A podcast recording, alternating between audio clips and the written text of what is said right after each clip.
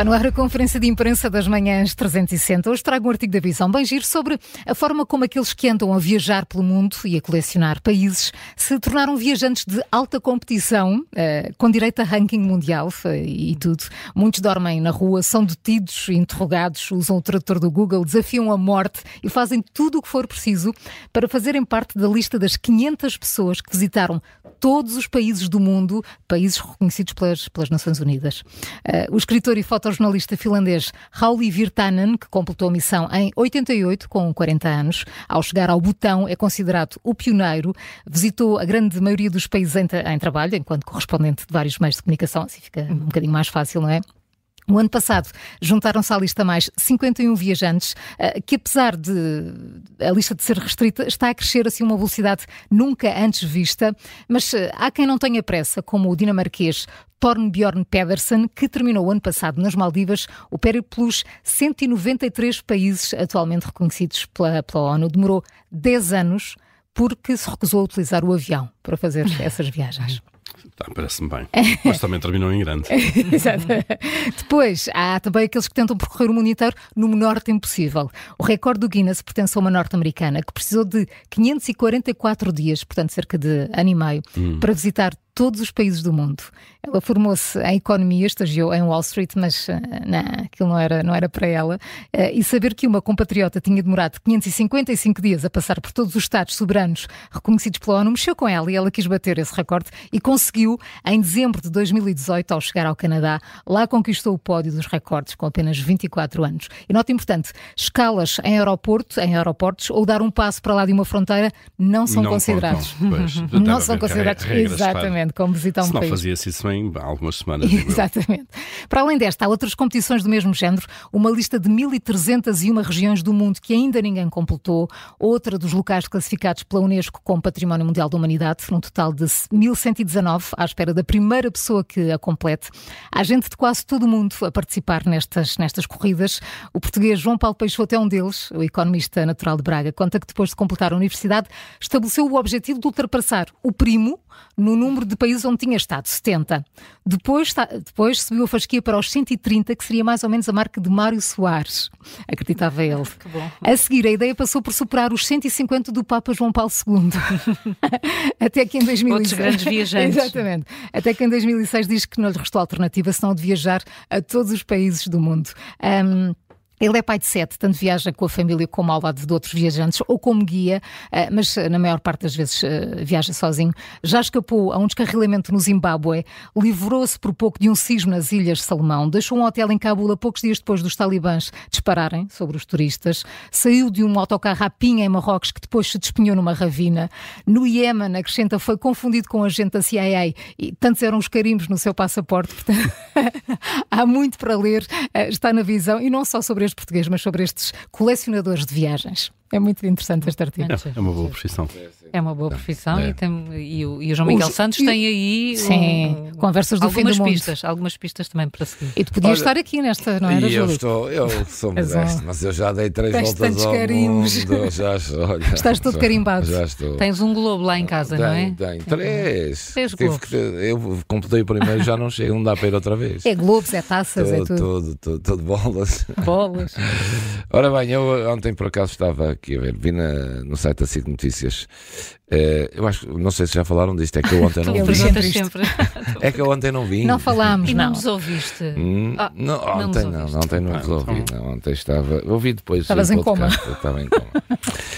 Bem, uh, o que é que, que é que, se passa em Espanha? Há uma grande polémica com a canção que vai ao festival, ao Euro, à Eurovisão, que este ano é na Suécia, uh, e que ganhou em Espanha e foi selecionada. Chama-se Zorra. Hum. Isto Zorra quer dizer cabra ou vadia. Hum. É, é a mesma expressão Sim, que usamos cá. E, e, está a ser uh, alvo de críticas pela forma, dizem, ofensiva como se refere às mulheres. Até o primeiro-ministro Pedro Sanches já veio pronunciar sobre a música e considera que ela só desafia estereótipos uh, sexistas. Ora, o que é que tem a música? esta zorra é de uma dupla tecnopop chamada Nublosa, que que a espanhola foi selecionada para representar a Espanha, então, como vos disse, eh, e, e, tem gerado muitas opiniões eh, contrárias. Eh, já vos disse o que é que diz, vou-vos ler só aqui um trecho da música. Já sei que sou apenas uma vadia, Já sei que não sou quem tu queres. Se saio sozinha, sou a Galdéria. Hum, isto fugiu-me agora. Uh, vou, está aqui, é o que fazem as galdérias, fogem assim. Vou sair à rua para gritar o que sinto e esta vadia que tanto tinhas medo foi-se empoderando. São alguns dos versos interpretados por, por esta banda. Ora, a intérprete justificou a letra da canção recorrendo a episódios do seu passado próprio que a inspiram para compor este, este, tema. Diz ela que se sentiu muitas vezes marginalizada e maltratada. Essa palavra acompanhou muito durante muito tempo e decidiu, por isso, trazer agora à tona tudo o que tinha dentro dela, diz ela. Ela tem 55 anos e tinha apenas o objetivo de alertar para a misoginia existente na sociedade. O movimento sexista de Madrid, citado, uh, que, que tem falado para a imprensa espanhola, discorda da tese e alega que a canção insulta as mulheres de forma sexista considera absurdo considerar que repetir a palavra significa empoderamento uh, uh, feminino. Pronto, basicamente é isto. Isto é o que levou também Pedro Sanches, um primeiro-ministro, a ter que ter uma opinião. Diz ele, parece-me que o feminismo não é só justo, como também pode ser divertido, e este tipo de provocação deve vir da cultura, e portanto, a Eurovisão também acha que o tema uh, é adequado para participar no certame deste ano e, portanto, vão ser mesmo os representantes espanhóis na Eurovisão, na Suécia. Que vão levar essa, essa canção. Uma polémica interessante. É. Interessante pela pois, discussão em si. Sim, Até sim. que ponto claro. é que aquilo, uhum. a própria letra, não, não é um alerta para os claro. problemas que são levantados? Sim, pode ser interpretado das duas formas. Dessa, dessa forma, talvez, hum. digo eu. Não sei.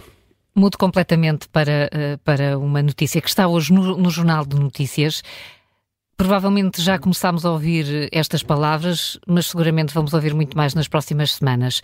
Descentralizar, combater as assimetrias regionais. Nunca se tinha falado disso, Júlio. Não, é a primeira vez que estamos aqui a falar disso. Travar o despovoamento, inverter o desequilíbrio entre litoral e interior. É, isso acontece. Ah, é, isso, existem. Coesão Júlio, territorial. As palavras sim, as palavras, as existem, palavras existem e cada vez mais. E Coesão o que é que... territorial, não está aí a expressão? Uh, vai começar, vais começar a ouvi-la também, seguramente. Porque este artigo, e, e, e, para precisamente por isso, são as propostas dos partidos para a regionalização, foi o que o Jornal de Notícias foi fazer calma, os partidos estão a retomar estas promessas, eh, de, nomeadamente de referendo, mas uh, muitos especialistas insistem que aquilo que é mesmo preciso fazer é retirar os obstáculos à, que estão na Constituição uh, e que fazem com que e que fazem e que impedem que o processo avance. Muitos especialistas que foram ouvidos pelo jornal neste artigo que eu li falam de uma Constituição armadilhada, mas também apontam responsáveis para isso. Dizem que o principal é Marcelo Rebelo de Sousa, que quando foi líder do PSD impôs um referendo à regionalização quando negociou com o governo de António Guterres. E desde então o processo vai parando, vai parando nas curvas.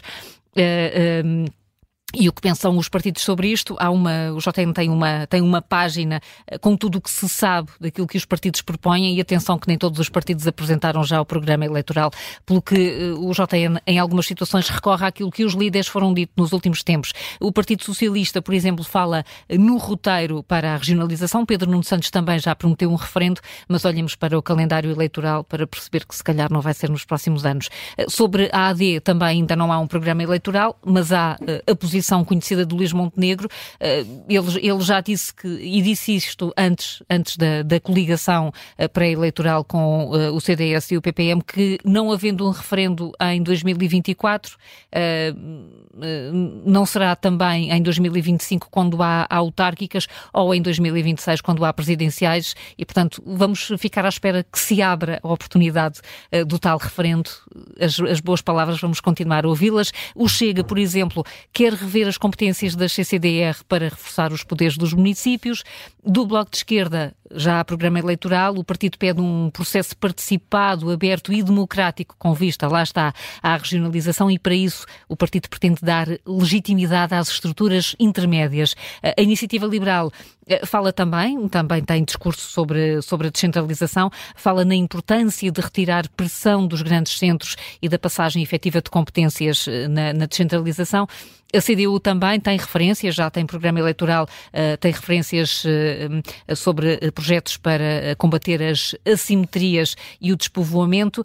O PAN propõe um debate alargado sobre a regionalização e quer também eliminar os bloqueadores ao avanço do processo por via de uma revisão constitucional, ou seja, eh, libertando lá está essas armadilhas de que falam os especialistas que, que estão neste artigo do Jornal de Notícias. Eh, o LIVRE eh, propõe concretizar a regionalização propõe nesse sentido a criação de uma Assembleia Cidadã para discutir o tema. Portanto, vamos ter regionalização sim, na campanha eleitoral. Depois disso, Júlio, não te queria amassar muito, mas não sei se vamos conseguir. É como o aeroporto de Lisboa, não, daqui a 50 anos é o vale. Já tivemos é, nos anos 90 a regionalização é, e depois nos anos 2000.